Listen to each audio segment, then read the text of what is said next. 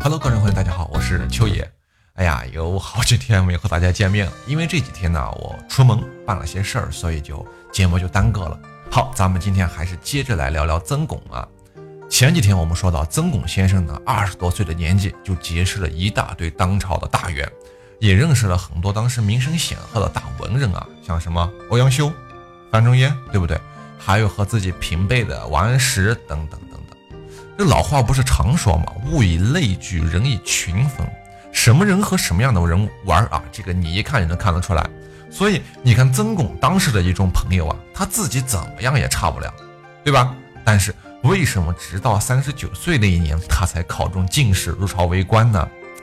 这里啊，对曾巩的记载有着两种说法，但是两种说法的开端是一样的。这一切啊，都得回到宋仁宗庆历七年这种时间段，也就是欧阳修和范仲淹被贬后的第二年。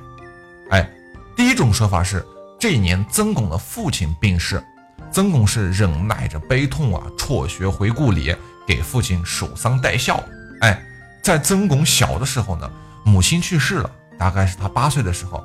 后来父亲又续娶了一任妻子，但是这会儿父亲又去世了，继母的身体本身也不好，体弱多病，所以曾巩就自然而然的担任起了伺候母亲的这份工作啊，继母哈。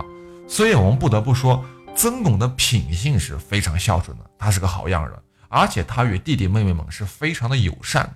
现在家境衰落哈，抚育四个弟弟九个妹妹的工作也就自然而然的落在了曾巩的肩头。四个弟弟九个妹妹啊，你想这得是多么大的压力和责任呢，是吧？父亲在世的时候一切都好办，为啥？那个时候国家有俸禄。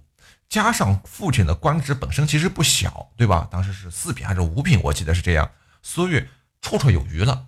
但是此一时彼一时呀，古代啊，皇帝死了叫做驾崩，皇亲国戚或者诸侯王爷死了叫做薨，一个草字头下面一个四，哎，一二三四的四，再下边一个没有点儿的宝盖头，宝盖头下面是一个死亡的死啊，这个字比较复杂，念轰一声。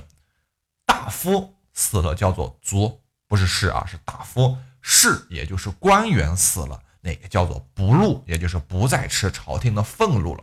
所以曾巩的父亲一死呀，家里就彻彻底底的断了生活来源了。这也直接导致了曾巩在接下来的十几年时间里，没有时间和财力去支持他的那个科举考试了，对吧？所以在庆历七年。也就是一零四七年到嘉佑的二年一零五八年这十年当中，历史上几乎找不到有关曾巩的详细记载吧？还不能不能说任何记载都没有哈，是没有详细记载。所以咱们老说曾巩在历史上没有存在感呢，这个也是有一定原因的，是吧？第二种说法是十八岁的时候啊，在外做官的父亲是遭人陷害，哎，被朝廷罢官，回到了家里。这样，全家人唯一的收入来源就此断绝了嘛？再加上父亲和继母的身体都不好，而且父亲也不太擅长持家，或者换一个词儿吧，持家不太好啊，这个词用的应该用的是理家，管理的理，对吧？所以养家的重任啊，就一下子落在了曾巩的身上。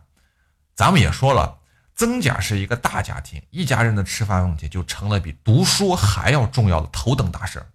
所以，为了维持全家十几口人的生活呀。曾巩是不得不放弃科举考试的梦想，四处打工挣钱。哎，这个就是我们找到两种说法。但是不管怎样，一种说是父亲病逝了，另一种说是另一种还好吧，是被罢官了。我自己更偏向于前一种说法，原因也很简单啊，以一个能教育出曾巩这样孩子的父亲，不会离家的可能性偏小。哎，而且不仅是曾巩啊。他的大哥曾业还有几个弟弟啊，曾布和曾照都考上了进士，所以我认为父亲去世或者病重的可能性比较大。哎，好了，总之不管怎样，从这一年开始，曾巩就暂时放下了去科举考试的念想吧，开始老老实实的、认认真真的打理自己的大家庭。他在一篇文章中描述过那种感受啊，叫做“凡是人间难见的、吃不着的苦，我都吃过了。”日夜兼程，哎，就是为了一家人的一口饭。就在啊，曾巩这个时候为生活所迫，感觉喘不上气来的时候，父亲突然接到了朝廷让他进京的诏书。曾巩就这样陪着老父亲来到了京城。可是万万没想到啊，父亲因为承受不住这么大的惊喜吧，乐极生悲，这个人撒手人寰了，去世了。曾巩在京城那那是身无分文啊，对吧？举目无亲，他就眼见就自己连父亲都无法安葬了，无奈之下就只好写信向当时已经退休的宰相，叫做杜衍求救。咱们上期提到过这个杜衍啊，他是非常欣赏曾巩的这种好学精神的。于是杜员外慷慨解囊，他这才使得自己的父亲能够入土为安。哎，并在之后的日子里，其实杜员外也在时不时的出钱去支援曾巩。生活再艰难，曾巩他也始终没有忘记学习啊，这也是他的天性和坚持。哎，其实这一点每个人都是一样的。我们在爱一个东西或者一个人的时候，那种感情会给予我们极大的动力。什么起早贪黑，什么废寝忘食什么的不在话下，对吧？只要我愿意，我有念想，那那都是拼死都要做。所以啊，曾巩就为自己建了一个小书房，取名叫做“金不换”。他是这样描述的啊，说是我们家边上有一块荒地，我将它翻耕修剪之后，能修个茅草房，再给它装个围栏墙，哎，篱笆墙，就这样，这就是我的小书房了。我的这个小书房好得很。哎，你用钱用权来换它，我都不换，因为我心里有志向，只不过我是在等待时机而已。大约在二十四岁那年，曾巩再次迎来了参加科举考试的机会，他满怀信心的去应考，但是运气不好，名落孙山了。当时他的老师啊，也是文坛领袖的欧阳修，就非常赏识他的文采，为他打抱不平。但是曾巩却没有说过一句抱怨的话，他对老师说。我没有被录取，主要是我的学问还欠火候。哎，落地归家的途中啊，他给欧阳修写信说道：“我看到很多人流离失所，他们的生活特别的苦。我的祖辈是做过官的，所以我可以不像他们一样流离失所。我有地方住，有东西吃。我虽然生活的很苦，但是比起这些老百姓来说，已经很满足了。”看到这样一番话，欧阳修说了一句：“他说什么？”出海奇文，又壮其志，意思是我一开始只是被曾巩这孩子的文章所打动，他文章写得好呀，但是我现在又为他的志向所折服。所以，意志坚定的人，他就像金子一样，你不管在哪里，不管遇到怎样的困境，怎样污秽的环境，他总是会发光的。这就是对我们后代人的一种鼓励吧。榜样的力量是可以照亮前进的道路的。回家之后，曾巩继续过着一边照顾家人，一边是钻研苦读的生活。他很少有抱怨，而且他还是努力的增进学问，耐心着等待着下一次参加科举考试的机会。嗨，这一等啊，就是十年、九年时间，准确来说是到了他三十五岁的那一年，曾巩和他的大哥叫做曾业，哎，一起赴京赶考，结果令人沮丧，兄弟两人是双双落榜。回到家以后。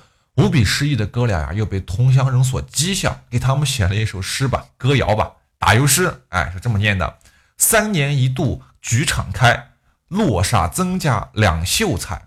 有似檐前双燕子，一双飞去一双还。什么意思呢？就是说是讽刺，讽刺他们兄弟俩一起赴京赶考，哎，结果又一起落榜回来了，就像一对燕子一样，怎么出去的又怎么回来了。兄弟俩听到了这种歌谣之后，非常的羞愧吧？啊，好，于是这个时候曾烨就有点小心眼了，他恼羞成怒也好，是羞愧成疾也好，不久就病死了。又是名落孙山，又是哥哥的去世，本应该就把曾巩就此击垮了，但是曾巩就是曾巩啊，这两件事没有将他击垮，反而变成了让他更加发奋读书的动力。他和两个弟弟曾布、曾照在半山腰的岩石上盖了一个小茅屋，哎，一个小屋子，每日在屋中是发奋攻读啊，渴了就喝山中的水解渴，饿了就以粗粮充饥，哎，不仅如此，他还在小屋里面挂起了那首讽刺他们的诗，并且把“落煞”哎，“落煞曾家两秀才”一句改成了“喜煞曾家两秀才”，哎，一字之改，实在是令人振奋，是吧？皇天不负有心人。差不多到他三十九岁的那一年，曾巩又一次走进了科举考试的现场。这一次，他的老师欧阳修亲自监考，也带来了曾巩最擅长的文体考试——古文。他不仅高中，他的家人也创造了一个奇迹，包括他的弟弟、堂弟、妹夫在内的一家同门六个人同时中举，创造了一个大奇迹。那真是十年寒窗无人问，一举成名天下知啊！这也是当年哈流传最广的一段佳话。后来，当地的百姓们就为了宣扬吧，啊，曾氏兄弟的这种刻苦读书的精神，在他们曾经住过的山岩上盖了一间小亭子，亭中有一块匾，上书“曾言词亭”四个字，石柱上还刻着一对对联儿，啊，是“半笔石言千秋盛迹，八家一墨万古勋名”。这也算是对死去的曾业的一种补偿吧。好，从这个时候开始，曾巩就正式的进入了官场生涯，也是展示他政治能力的时刻到了。北宋嘉佑四年（一零五九年），曾巩被任命为太平州，也就是今天的安徽当涂县，好像是这儿。他到这里去当司法的参军，哎，干的是非常不错，并且在这仅仅一年的时间内啊，就以明习律令、量刑适当而闻名天下，老百姓都说这是一个好官儿。嘿，北宋嘉佑五年，一年后嘛，曾巩由欧阳修举荐，回到了京城，当上了阁郎校勘。哎，还有一个职务叫做集贤校理，其实说白了就是接替了欧阳修当时做活的这个位置。哎，在这段期间，曾巩同样不负众望，这不用想，一只要你听说是曾巩上来了，那没问题的。他礼校出了什么《战国策》《说苑》《新序》《梁属》《陈属》《唐令》。李太白集、包容诗集和列女传等等大量的古籍，对历代图书做了非常多的整理工作。这还没完，他还撰写了大量的序文。哎，所以您明白了吗？不是我们看不到曾巩的文章啊，而是这些史书和文集中的序都是曾巩写的，这才叫什么大隐隐于天下，对不对？北宋熙宁二年，也就是一零六九年，他被任命为什么？宋英宗的实录校检，哎，不久后被外放到了越州，也就是今天浙江绍兴做通判。这一年年景不太好，越州发生了非常大的饥荒。曾巩呢，刚到这儿遇到这么严事儿，也很为难哈，但是他并不慌张，他贴了一个告示，他小于所属的各县，劝说富人们如实申报自己所储存的粮食。哎，最后统计总共有十五万担左右。他让这些富人嘛，把这些粮食按照比正常平仓价格稍微高一点点的价格卖给百姓，这样百姓就得以可以方便的就近买到粮食，哎，又不用出家乡，而且粮食还有余。曾巩又让官府借种子给农民，让他们入春的时候可以播种，并且随着秋季的那个赋税吧一起偿还，就使得农事一点儿都没有耽误。这应该是我看过所有的记载中处理饥荒最完美、最均衡的一个例子了。所以我们在曾巩的身上就能看到一个最大的特点，是俩字儿，叫做靠谱。嘿，秋月名人堂，感谢您的收听，咱们下期不见不散。